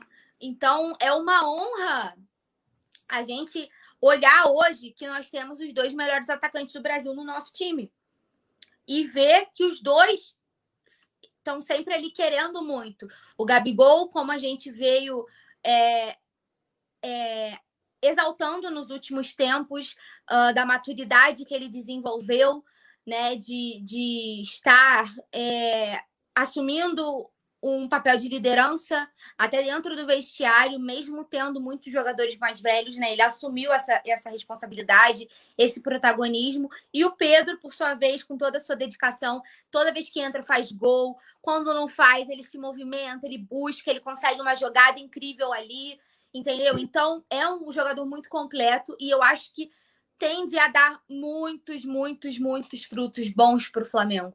Se a gente já. Eu acho que a gente viu um terço do que o Pedro pode oferecer. Porque ele tem muito potencial e ele é muito dedicado. Com certeza, eu tô, tô contigo, Paulinha. Eu sou fãzaço do Pedro, mas também sou do Gabigol. O chat aí já começa nisso. Mas e aí, Túlio, como é que você viu essa declaração do Pedro? E assim, o Flamengo tem um, um elenco, é, Túlio, já agregando na, na pergunta para saber a sua opinião, um elenco muito novo, mas que se a gente olhar, a gente pô, pega, pô, Arrascaeta. Arrascaeta tem 26 anos, o Gabigol tem 24, o Gerson 23, o Pedro 23. São jogadores novos que, pela rodagem, pela postura deles em campo, parece que a gente tem um time de veteranos já, né? Os caras que sabem dominar qualquer tipo de situação, Túlio. É, o Pedro, cara, assim, eu sou muito fã do Pedro pra caceta, assim. Sou até suspeito para comentar. E é um jogador que que demonstrou já ser um grande atacante no Fluminense, né? Porque ele foi, foi substituir nada menos do que o maior ídolo dos caras, né? Que é o Fred. Antes, o maior ídolo do Fluminense era Pedro Bial, Jô Soares, Chico Buarque, e eles ganharam o Fred. Não, é, a gente, tem que, gente tem que lembrar, pô, pra gente ver o tamanho da responsabilidade do Pedro. E ele substituiu a altura, né? O Fluminense jogava para ele. Agora, é, eu acho muito bacana essa declaração dele, mas ele veio pro Flamengo sabendo disso, né? Ele veio pro Flamengo sabendo que o dono da posição era o Gabigol, a não ser que é, o técnico. Eu não lembro na época, acho que rolou um lance de, de que o Jesus tinha ligado pro Pedro, ainda antes com tal negócio de negociação e tal. Acho que rolou um papo assim na época. Não sei o que, que o Jesus conversou com ele. Eu acredito que a ideia era os dois jogarem juntos, né? Até pelas declarações na época. Quem lembra que da. Ah, quem disse que vai ser sombra? A gente, a gente que vai ser sombra pro adversário e tal aquela coisa toda. E, e, eu nem gosto de comparar muito. Ah, você prefere Pedro ou Gabigol? Eu prefiro os dois juntos, cara. Sinceramente, eu prefiro os dois juntos. Eu, cara, o que o Gabigol fez na reta final do, do Brasileirão é sacanagem. Sem tirar totalmente, sem tirar em nenhum momento o mérito do Pedro. Entendeu? O Pedro foi importantíssimo na temporada 2020 pro Flamengo. Assim, não dá nem para mensurar a importância dele, aqueles jogos na Libertadores lá já no surto, a, a volta aqui no Campeonato Brasileiro né, é, decidindo não só com passes, não só com gols, mas com passes também, né? Quem lembra do, do, do, jogo do Flamengo e Bahia, né? Ah, foi sem que. Meu mano, o cara fez, sabe qual é? Se é outra ali, talvez não faria.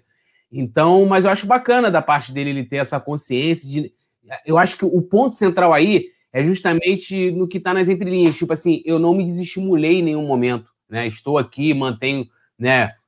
a mesma pegada, não fico aqui me abalando por ser reserva e tal, porque eu não acho que o Pedro seria reserva, acho que o Pedro tinha que ser o 12 segundo jogador de fato do Flamengo, e, e, é isso, cara, o cara não deixou a peteca cair, continua trabalhando como se ele fosse titular, né, para entrar a qualquer momento, é, e é isso que vale, acho que mostra também a maturidade do, do moleque que é novo, entendeu? Pedro, Pedro é novo, né, cara, pra caramba, é, da cabeça dele de entender que mesmo nesse Flamengo que hoje, por questão de esquema, escolha de técnico, tenha uma, uma estrutura de um time que não jogue com ele inicialmente, de que ele é extremamente importante a tudo isso e da importância dele também no que a gente conquistou ano passado, é, principalmente depois ali da, da chegada do Domi em diante, né? Mas assim, o que não dá para fazer, eu não gosto dessa comparação, o Pedro ou o Gabigol, é dos dois. O Gabigol é um, é um outro patamar.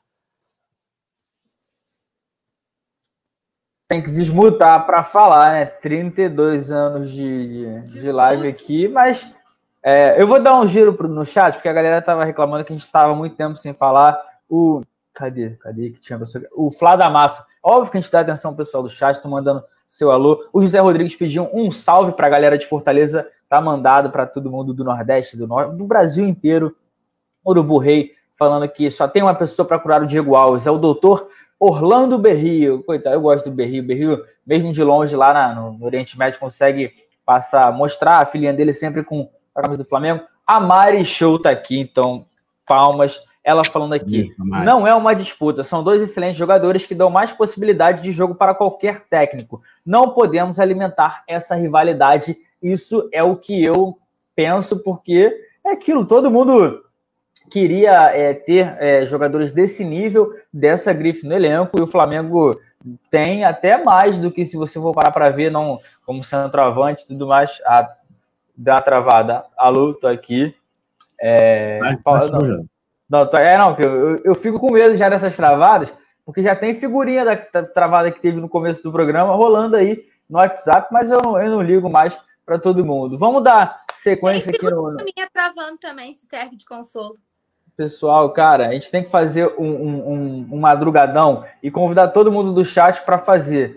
Que aí a gente vai fazer figura, tem que dar o retorno, porque tá difícil. Mas vamos dar sequência aqui nos assuntos, porque o Flamengo busca aí patrocínio, né? A gente está de, de olho é, nessa situação toda. A MRV saiu do, da camisa, ficava acima do número na parte de trás da, do nosso manto sagrado. A gente passou um ano sem, sem é, patrocínio nas mangas, e é aquilo, né? A gente está vivendo uma pandemia, é uma situação difícil onde empresas não estão tendo é, recursos para investir, né? Porque com, com a, tudo parando, a, tudo fora do normal, é, é melhor expressando assim, a gente não está tendo facilidade, apesar do Flamengo ter fechado com a BRB, que foi a maior parceria do Flamengo é, esportiva, só que aí a gente está de olho, porque o Landim, o pessoal do marketing está é, apurando, está vendo qual é a melhor saída para conseguir é, investidores para fechar uma parceria com o Flamengo. A gente até viu no jogo de estreia do, do Campeonato Carioca Garotada sem o MRV, já estava sem o nome, aí sem o MRV a gente ficou já Pô, vocês vão ficar rindo, cara? eu tô falando, vocês estão igual dois alunos, cara. O que, que é? Deixa eu ver. Túlio, não me Eu tô quieto aqui, gente. O que, que eu tô fazendo, gente? Olha como ele é sonso. Não sei o que, que foi. Olha, verdade. Olha, Túlio. Paula manda um abraço pra mim. Paula faz um vapo pra mim. Paula não, foi o Leandro que mandou aqui, ó. Leandro tá Rodrigues. Nada. Você ele está é com. Ó. Você está confundindo os Rodrigues. Leandro Rodrigues. Paula, faz um vapo para mim. Faz um vapo aí pro Leandro, pô. Mais Ai, tarde Deus só. Tá, a Paula encerra com o Vapo e esquece esse negócio de faraó que ontem, que ridículo o que aconteceu ontem, poeta Túlio, que ridículo. Ah, deixa eu completar a notícia, cara, deixa eu completar, senão eu vou deixar maluco. Esquece faraó. É, e a produção, como eu falo, que está sempre atenta, mandou pra gente uma informação do Gustavo Henrique, do canal Gustavo Henrique Dando Choque, falando a seguinte informação. Vou trazer aqui. O Flamengo acertou o contrato de um ano com a High, High Impact Media Football Club, Túlio. Anotou? Isso. Quanto patamar. É, que momento maravilhoso. E ele também. Repete de novo aí, repete aí, como é que é o nome da empresa? Não, High sério. Impact, High Impact, Impact Media Football Club, tá bom. É, ele botou aqui: a empresa será responsável por negociar patrocínios para o futebol e esportes olímpicos do Flamengo. Os renomados é, publicitários Júlio Pedro, Robson Vasconcelos e Sérgio Amaral são os donos da empresa. Ou seja, ele está trazendo a informação que o Flamengo fechou com uma empresa para negociar um patrocínio, Túlio. Como é que. Vou começar agora essa vez com você. Como é que você vê essa situação? Porque não está fácil, realmente. A pandemia atrapalha muito, no, não só do Flamengo, do futebol todo. Mas como é que você vê esse movimento aí? É uma saída, você acha? Tá me lembrando a, a, a, época da Patrícia Murim, né? Quem não lembra quando ela contratou, a, contratou não, fez uma parceria com a empresa do, do Ronaldo Fenômeno, a Nine, e aí ele trouxe aquela, aquele do Duracell e tal, aquela coisa toda. É, assim, é, é, isso é mais uma promessa, porque eu tenho um plano de governo do Landim na cabeça, né? É mais uma promessa que eles não cumprem, né? Foi prometido na época que o futebol teria seu, lá, o pessoal, é, um grupo de marketing, captação e comercial para patrocínios do futebol e teria um outro grupo, uma coisa que nunca teve, até o Lomba, que era o outro grande adversário do Landim na eleição, também prometia, que, ou seja, que era a independência né, do, do futebol e dos esportes olímpicos para poder conseguir captar patrocínios, né? Então você ia ter uma equipe exclusiva dos esportes, como hoje tem na comunicação, isso eu acho positivo, você tem lá os assessores, o pessoal que cuida somente dos esportes olímpicos. Então, são eles que passam as notícias, os releases. O mesmo foi prometido para ser feito também com relação a patrocínios, né? E, e assim, eles estão terceirizando uma coisa que eu acho que o Flamengo poderia contratar funcionários, montar uma equipe própria do clube para isso, né? É, é, talvez possa ser pela dificuldade que eles estão encontrando, e aí teriam algo que eles é, teriam que que falar, ó, não estamos conseguindo, precisamos terceirizar uma outra empresa. Eu, sinceramente, não conheço esses, esses profissionais aí que foi usado esse adjetivo de é, é super renomados, nunca, nunca ouviu falar assim. E não estou falando porque os caras não são conhecidos, mas porque eu, eu não conheço. É, e a gente vai ter que aguardar. Eu só estou pontuando mais uma vez essa questão de que é mais uma promessa que o Landim não cumpre, né? É, da questão também, e a gente vai vendo a dificuldade, que é natural, cara. A gente falou isso aqui ontem sobre a questão do MRV, não tá fácil para ninguém, né? O Flamengo, além da MRV, a Buzzer também já tinha saído da manga, é, e até notícias, hoje eu, eu, conversei com a Paula, né, que a gente estava debatendo sobre alguns assuntos, e, e é, é justamente do Flamengo está cobrando um valor muito alto né, do que o mercado está proposto a pagar. Lembrando também que geralmente as empresas, quando vão fechar é, a receita que eles vão ter disponíveis né, para publicidade, para marketing, para ações pontuais, isso é fechado no ano anterior. Então, quando você entra ali em dezembro e janeiro, é o momento que você já está discutindo já para fechar no máximo. Né? Você já vai virar o ano ali com a empresa já distribuindo a verba que ela tem disponível. Então, a gente está em março, a gente tem a, a Costas disponíveis, disponível, a gente tem a Manga disponível, são, e são propriedades nobres, a gente não está falando de ah, homoplata, de não sei o quê, a gente está falando de espaços nobres né, que estão aí. Mas tem, tem essa questão no mercado. É, e voltando à questão da contratação da empresa, é aguardar para ver e qual vai ser o resultado, e tem que ter cobrança, né? Vamos ver aí, está em março, a empresa está entrando agora com essa pompa toda, né? Sendo anunciada com grandes profissionais renomados. Vamos ver o que elas trazem para o Flamengo, né? Vamos ver o que elas trazem para o Flamengo torcer para que dê certo. E aí, Paulinha, como é que tá? Sim, é uma coisa que essa temporada fica muito mais importante por conta da ausência que a gente tem no, de torcida, bilheteria, queda no sócio torcedor. É, o patrocínio é fundamental ainda mais por conta da pandemia que a gente está vivendo, né? Com certeza, foi até o tema do meu vídeo de opinião hoje lá no Con do Fla Play. É, e é tudo um ciclo, né, João? Assim, é, você não tem uh, bilheteria, você tem queda de sócio torcedor, o rombo fica ainda maior, você precisa ainda mais do patrocínio. Aí você está pedindo um valor muito mais alto do que antes, porque é natural que o clube que ganhou tudo queira receber mais e o clube que tem mais visibilidade queira receber mais. Isso é natural, mas até que ponto o Flamengo não precisa rever esses valores para poder facilitar a vinda de um patrocínio, né? Aquele ditado que é melhor pingar do que faltar, eu acho que é bem isso, assim. É melhor diminuir um pouco nesse momento, rever um pouco esse valor, diminuir um pouco para você ter uma receita para ajudar a suprir um rombo, porque é melhor do que nada, do que você tentar insistir num momento de crise uh, mundial, porque não é uma crise regional, uma crise mundial, você tentar insistir em manter o valor. Não que o Flamengo não mereça, gente, muito pelo contrário. O Flamengo merece, o Flamengo ganhou tudo em 2019, ganhou quase tudo em 2020, né? Porque a gente ganhou quatro de seis títulos possíveis.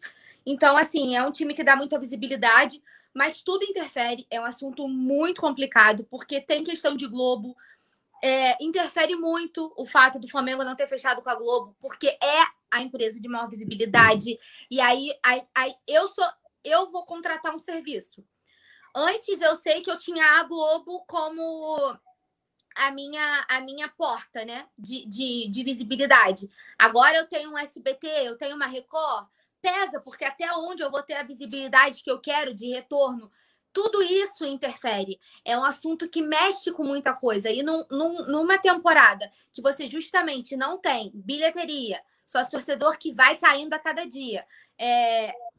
E tudo isso que interfere, essa crise, de você um orçamento que previa retorno de público aos estados em abril e agora uma possibilidade de, de uma nova paralisação das competições. Então, assim, não tem como, porque uma coisa liga a outra. Até que ponto valeu a pena uh, na, na última temporada, por exemplo, para mim a maior burrice foi abrir mão do dinheiro da Globo, porque depois no final da temporada a gente falou aqui, porque estava precisando, porque foi um dinheiro que fez falta entendeu? É, isso não significa que eu não seja a favor da lei do mandante. Eu acho que é, é saudável essa. É, essa mais fácil negociação dos direitos, mas até que ponto vale a pena você peitar e você bater de frente, você abrir mão daquela grana que no final da temporada a gente viu como fez falta? Então, até que ponto vale a pena levar para frente esse pedido tão alto de patrocínio e não repensar a possibilidade de diminuir esse valor, garantir é, o patrocínio para as costas e para as mangas, as mangas há mais tempo, né, que vem, vem carregando ao logo da Flá TV. É, e principalmente a parte de, de, das costas, né, que é a área nobre. Então, assim, eu acho que o Flamengo deveria rever esse valor, porque é melhor você ter um patrocínio de menos menor expressão agora, que está no momento de crise, que está difícil para todo mundo, e conforme as coisas forem melhorando, os valores vão sendo revistos, e isso pode ser pré-estabelecido em contrato, do que você ficar a ver navios, né? Sem, sem patrocínio nenhum e, sem, e com as quedas das receitas, porque isso joga lá no, no time que pode ter que vender um titular absoluto, porque tem valor, porque tem meta para alcançar. Então, é muito complicado, porque tudo puxa, uma coisa puxa a outra, né? Essa questão financeira é muito complicada. O Flamengo tem uma maior folha salarial do Brasil, então uma coisa puxa a outra, assim, é um, é um conjunto de ações que precisam. A gente precisa estancar a sangria, sabe, João? E eu acho que para estancar essa sangria, o momento seria diminuir a pedida para garantir um patrocínio e fazer uma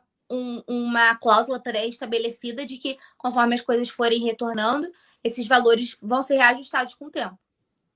É só para é. complementar, né, é, é, ô, João, rapidinho, é, o Flamengo né, colocou no orçamento, né, prevendo um aumento de 40% é, com relação a patrocínios de 2020, que já foi bom, tá? Com relação a 2019, lógico, o time vinha campeão da Libertadores, brasileiro, paga, né, aquela coisa toda.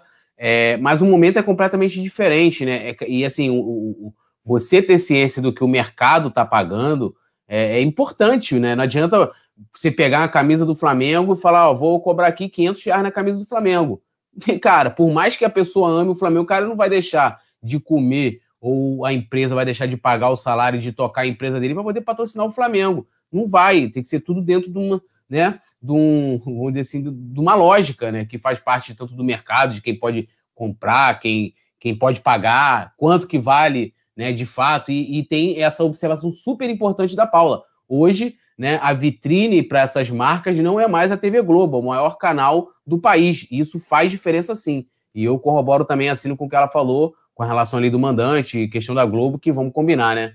Melhor transmissão de futebol, né? É, não tem como, a gente ficou mal acostumado esses anos todos. Vou dar um giro no chat aqui. É, Josiane Resistência, Zira B, é, o Marcelo Assis falando também do, do Faraó, esquece isso, a Mara Araújo falando que o Fla não tem contrato com a Globo só no Carioca, e nessa competição não está nem o time principal ainda. Concordo que não dá para pedir valores fora da realidade do mercado. Pois é, mas falando em valores, em mercado, vou trazer agora uma informação também importante que é sobre o Gerson, né? Um dos principais jogadores do time titular do Flamengo, já está conversando aí para renovar o seu contrato com o clube. As conversas estão bem inicia em fase inicial, porque o atual contrato do Gerson vai até 2023, ele tem uma multa superior a 70 milhões de euros, ou seja, é um, um, um, uma ação do Flamengo já prevendo é, o assédio de times lá de fora, de times da Europa, Oriente Médio, que vem um jogador é, crescendo, um jogador novo que tem mercado, vão crescer o olho, então o Flamengo pode aumentar essa, essa, essa multa e é aquilo, né? Ele já falou que é, o Flamengo está muito feliz aqui, mas quando chega o caminhão de dinheiro, a gente também não, não pode recusar e tudo mais. Como é que vocês estão vendo também é, essa situação toda? Como a gente lê assim, Ih, o Flamengo está renovando com o Gerson. Pô, bacana. Mas a gente para para pensar, pô, mas o Gerson tem contrato, mais dois anos de contrato. Ou seja, é já para aumentar a multa, porque o Flamengo sabe que é um dos principais medalhões que tem no, no elenco atual e vai chegar a proposta pelo Gerson de qualquer forma, né, Paulinha? Exatamente, já é uma forma de se precaver, né? De não perder o jogador para qualquer uh, doido que apareça com caminhão de dinheiro, por mais difícil que seja segurar, dependendo da proposta. É, eu acredito que, além dele declarar que ama o Flamengo, está muito feliz aqui, a questão de querer a seleção brasileira é algo que pesa a favor do, do Flamengo para ele poder continuar, porque ele estando aqui, a vitrine, né, a possibilidade de ser visto é muito maior, né? E agora o Tite, por exemplo, já mudou o, o, o discurso, né, em relação ao Gerson, né, que já vem já falou que vem observando, né? Eu acho que depois de tantas cobranças, né, de tipo, Gerson não tem como não estar tá na seleção, Gerson não tem como não estar tá na seleção é, já vem mudando o discurso e eu acho que o Flamengo, para isso, é, é um ponto a mais para ele do que se ele tivesse fora, né? Jogando fora. É, eu gosto muito do Gerson. Ontem, quando a gente estava fazendo resenha aqui, falando sobre, pô, você vai abrir mão de um titular, quem você abriria mão? Ele é um dos atletas que eu mais tentaria manter pelo nível de futebol, pela qualidade, pela idade. O Gerson é muito jovem, né? Tem muito que render ainda. Quando a gente fala em, em possíveis negociações, a gente fala também de vamos levar em conta que a gente dá prioridade, entre aspas, para negociar um jogador que já está mais velho é, e que não vai render tanto o, o, o, quanto esperado e quanto pode render um jogador novo. Então, o Gerson, para mim, foi um dos principais jogadores do Flamengo na temporada e um dos principais nomes do Campeonato Brasileiro, ali junto com a Rascaeta. É, para mim, ele superou superou as expectativas também. Eu acho que, por mais que ele tenha feito um 2019, que a gente sempre compara né, as atuações de 2019 e 2020, porque tipo, é inegável também, né? Por ter sido o ano que a gente foi campeão da Libertadores e tudo. É, eu acho que ele, em relação a 2019, muito pelo que eu é, às vezes comento sobre como tiveram muitas, muitas adversidades na temporada, muitos jogadores abaixo, uh, muitos, muitos. Deixou de ser um time todo protagonista, porque a gente passou por muitos problemas, né? E muitas, muitas lesões, Covid, tudo isso, todas essas adversidades. E aí foi hora do, dos protagonismos aparecerem mais. E aí eu falo isso em relação a Rascaeta, que para mim fez uma temporada muito melhor, uh, porque assumiu essa responsabilidade, assim como o Gerson fez uma temporada incrível.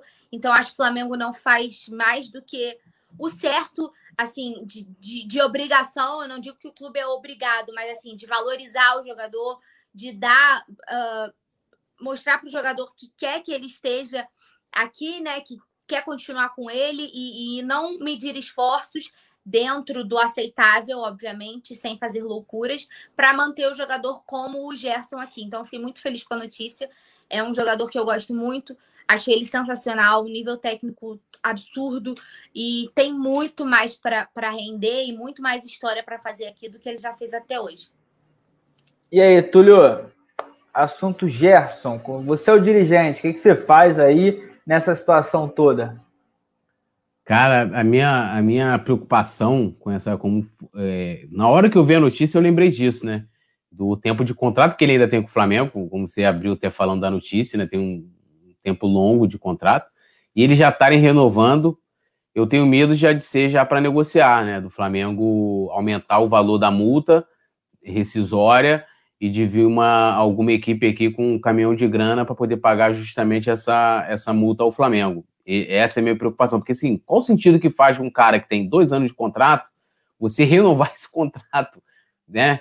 É, é, 24 meses antes, assim, não consigo entrar na cabeça. Isso não quer dizer que o Gerson não mereça. Um, assino tudo que a Paula falou com relação à qualidade técnica dele, assim, e acho que em 2020 ele jogou muito mais do que em 2019 né? Porque em 2019 ele também jogou pouco, chegou no meio do ano e tal, para aquela coisa toda.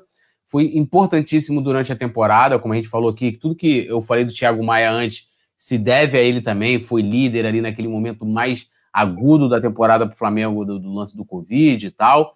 E é um cara que já está em virgem para a seleção brasileira, então é, é, um cara super importante. Hoje, assim, ó, quem substitui o Gerson no Flamengo? Não, não tem, cara, é complicado. A gente teria que voltar e volta o Arão para o meio, né? Porque qual, qual o outro ali que vai botar para jogar? Talvez João Gomes? Pode ser, testar o João Gomes ali, não sei. Então, vai fazer igual, de repente voltando o Thiago Maia, mas Thiago Maia está emprestado. Então, são situações que a gente também tem que ver. Mas o meu maior medo nessa questão é de estar tá sendo simplesmente uma, uma parte da burocracia que resulta no fim com a sua negociação. E só rapidinho aqui, o Leandro Rodrigues falando sobre a, Pô, Túlio, a diretoria veio que poderia se reunir com o pessoal da Amazon. Meu irmão, depois do que eles fizeram no último jogo lá, acusando os caras de. Não acho difícil, hein? Agora acho difícil. Era só isso mesmo, JP.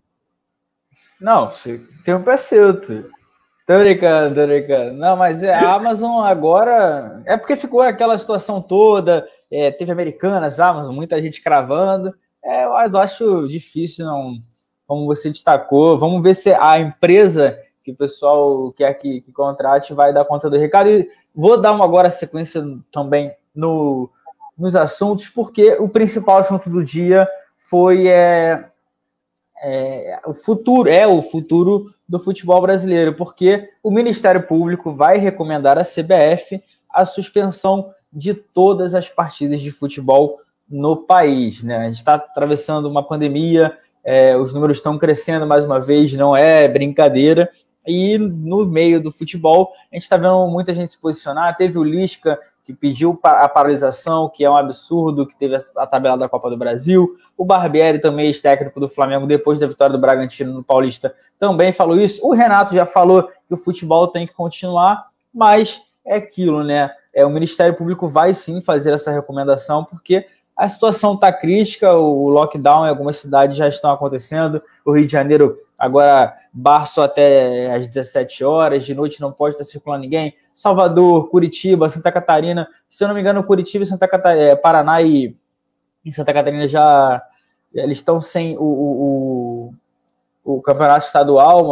Parece que tem jogo hoje, mas depois vão parar. Como é que vocês recebem essa notícia? É, em tem um impacto grande direto para todo mundo aqui, mas também tem o lado da pandemia. Como é que fica isso na balança, Paulinha? Complicado. É, é uma situação bem difícil, porque esperava que a gente fosse. Eu acho que ninguém é, esperava que um ano depois a gente fosse estar nessa situação. E cada vez mais. Quer dizer, cada vez com menos perspectiva de, de melhora. É, eu acho que o, o, andar da carruagem é muito desanimador. É, e é, é, uma lástima, assim, porque impacta né, diretamente no nosso, no nosso trabalho. É, e você vai falar o quê? Eu acho que quando o Lisca fala de uma coisa é você manter os estaduais, porque a distância é perto, você não corre o risco de viagem, né? De transportar um monte de gente. eu vou falar o quê? Em Manaus faltando oxigênio, aquela, aquele colapso. As UTIs pelo Brasil todas lotadas, 1.900 e poucas recorde de mortes por dia. Eu vou falar o quê? Sabe, é uma situação tão difícil porque é a saúde. Eu só queria que a gente tivesse responsabilidade. E aí eu não falo de um, de dois, de, de governo A, de governo B, eu acho de população, sabe? Porque é muito fácil você vir militar na internet e por trás está fazendo tudo contra as medidas de recomendação. É... Sabe, o que eu mais vejo é uma hipocrisia danada, e aí de gente que fala um monte de coisa na internet como se estivesse cumprindo bonitinho, e nos melhores amigos do Instagram tá postando um monte de coisa indo totalmente contra as recomendações, aglomerando, fazendo festa, vai para lá vai para cá, porque acho que ninguém. Uma, um ano, tá, pô, tô um ano, pô, tô um ano sem fazer nada, entendeu? Tem um ano que é de casa para trabalho, trabalho para casa, a casa de trabalha, e, e tem um ano que você não faz nada e você vai fazer o quê? A única esperança é a vacina, entendeu? Que tá cada dia mais longe porque pelo menos os idosos agora estão estão conseguindo vacinar, isso já é acho que uma ponta de esperança em meio ao caos, mas eu não consigo ver, infelizmente, eu olho e eu não vejo perspectiva de melhora, eu não vejo perspectiva de futuro, eu não consigo imaginar, eu não gosto de ficar acompanhando, infelizmente a gente tem que acompanhar, porque eu não gosto, é uma coisa que me faz mal. É, eu tô sem assim, eu tô exausta mentalmente de estar tá lidando com essa situação toda. E peço até desculpa pelo desabafo, mas não tem como eu falar de futebol, não tem como eu, por mais que a gente trabalhe com isso, e por mais que a gente ame acompanhar o Flamengo e acompanhar os jogos, e eu não tenho como falar disso e esquecer tudo que está passando. Eu não aguento mais cada vez que você entra numa internet ou que você liga uma televisão. É um boom de informação é um boom de notícia, recorde de morto. E, pô, se fosse a minha, um parente meu, entendeu? Se fosse um, um, a mãe de um amigo meu, muito meu amigo, se cuidou a, o tempo todo, pegou e morreu. E não aguentou, entendeu? Tomou pulmão tomado, ela tomou aquela injeção para limpar o pulmão e não aguentou, sabe? E cada dia mais perto, vários UTIs colapsando. Como que eu vou falar que eu sou contra a paralisação do futebol? É, não tem como. Não tem como. Não, tem, não tenho o que falar. Eu só espero que as pessoas tenham consciência, porque assim, assim como eu, eu sei que tem um monte de gente que está exausta. E aqui é só uma, um ponto que eu tenho de tentar pedir às pessoas, pelo amor de Deus, que tenham consciência, que tenham empatia. É uma voz que eu tenho no meio do caos, porque literal, eu sinceramente não vejo luz no fim do túnel. A gente está largado as traças, não tem governo, e aí não tem federal, não tem estadual, não tem nada. A gente está cada um por si. Então, eu só posso pedir para que vocês usar o pouco de voz que eu tenho para pedir que vocês tenham consciência. E eu não posso ir contra, eu não posso falar que eu sou contra. Por mais que isso impacte no nosso serviço, não tem como, não tem como. É, é duro, é complicado. E aí, Túlio, essa situação toda, a gente no começo, ah, será, mas em seis meses a gente volta tudo normal, aí o ano se passou e parece que a gente está começando do zero mais uma vez. É, vou, vou, vou começar né, é, é, por partes, né? É, assim, a gente é, até que ponto, né? Eu vi alguma, algumas análises sobre isso, até que ponto o futebol impacta diretamente na pandemia, papapá, ah, porque durante o Campeonato Brasileiro teve não sei quantos jogos, tivemos não sei quantos casos, mas tivemos vários surtos, né? É, é, vários surtos, e eu acho que, que a grande questão aí é, é, é, primeiro, a Mari lembrou muito bem, né? Que o pessoal fala, ah, porque foi culpa do Lisca. Eu acho que não é só isso, não. É, o Lisca, quando o América lá eliminou o Inter, foi lá para a galera, época de pandemia, sem máscara, todo mundo naquela, naquela alegria toda, né? Esqueceram ali que tinha vírus. E, e, eu penso o seguinte, cara, ciência, tá parando por quê, com qual motivo, com qual objetivo? É igual essa, essas restrições é, é, que fazem. Ah, não, vamos parar de 5 a, a, de 5 da tarde a 5 da manhã. Vírus só circula à noite. É, o vírus circula. Sim, não faz. Ou, pa, ou você para tudo, ou a, o Brasil hoje, a situação, eu sei que tem gente que é contra parar, que, irmão, estão morrendo quase duas mil pessoas todo dia. Todo dia eu fico arrepiado de falar, arrepiado de falar. Dois mil pessoas morrendo todo dia, quase duas mil pessoas, né? E aí é o lance de você parar, que é o seguinte: ou você dá uma parada para poder frear a situação, ou a coisa só vai piorar. De tudo que a Paula falou, só vai piorar. Hoje está tudo colapsando ao mesmo tempo. A gente teve Manaus em janeiro, e aí você entra numa questão que eu acho que é sim importante de analisar o que o Lisca falou, que é a questão das viagens, né? Que você vai se locomover e tal. O Flamengo viu, o Flamengo fez uma viagem para o Equador, não tem como dizer se o Flamengo levou o vírus, se o Flamengo pegou o vírus pelo caminho. O Flamengo foi com uma delegação, vai lembrar, cheio de gente que não tinha necessidade nenhuma de estar lá. Para que o conselhinho de futebol ia estar lá? Não tinha. Para que o vice-presidente de marketing tinha que estar lá? Não precisava estar lá. Agora a gente teve aí na, na, na, na, na abertura do Carioca, o Flamengo levou 20 convidados. Para quê? Filho de dirigente em Campo Curu. Pra quê? Com a anuência, a anuência da FERJ. E aí o cara tá lá do poder público que não acompanha futebol, e aí vê assim, final de campeonato, torcida do Flamengo, vai lá para aeroporto, vai. Meu irmão, os caras estão vendo. Entendeu? A galera sem máscara. É, é, é, assim, respeito quem foi pra caramba, foi bonito, achei bonito, mas assim, eu não vou. Eu, eu ontem não fui pra reunião lá do, do, do Conselho do Flamengo, porque eu fui na primeira reunião presencial que teve e eu falei, cara, assim, eu não vou nem especificar aqui, mas eu vi coisas que eu achei absurdas. Eu não volto. Eu não vou sair da minha casa. Eu tô assim, ó, eu tô um ano. Eu só saio para poder ir pro estúdio, no Coluna, trabalhar. Ou, ah, vou ali comprar meu cigarro, ou se tiver que comprar alguma coisa que a patroa manda, vai na padaria. O máximo. Eu não vou pra festa, não saio de bobeira, não faço. E eu, tá? Ah, você é maluco. Eu faço isso. Eu. Eu faço isso, não sei as outras pessoas. Então, assim, o cara tá lá no Ministério Público, vai pedir para parar, não sei com qual fundamento científico, com qual, qual base, né? E, e de quanto isso pode impactar ou não. Agora, é, é, a gente vai ter que aguardar, vai ter que aguardar, porque a coisa tá de uma forma estrondosa, né? Alguma coisa tem que ser feita pelas autoridades e não é parando de 5 da, da tarde a 5 da manhã que vai resolver. A gente precisa urgentemente da vacina é uma coisa que só vai voltar público quando o pessoal tiver imunizado, depois de muito, não vai voltar em abril, acredita até que dificilmente volte em 2022. E a gente olha duas mil famílias ceifadas todo dia e o presidente fala assim: ah, sofrendo com o quê, pô? Tem que ter coragem, pô, mimimi, entendeu? E antes que me fale que, ah, você é contra o mito, eu quero que todos eles se danem.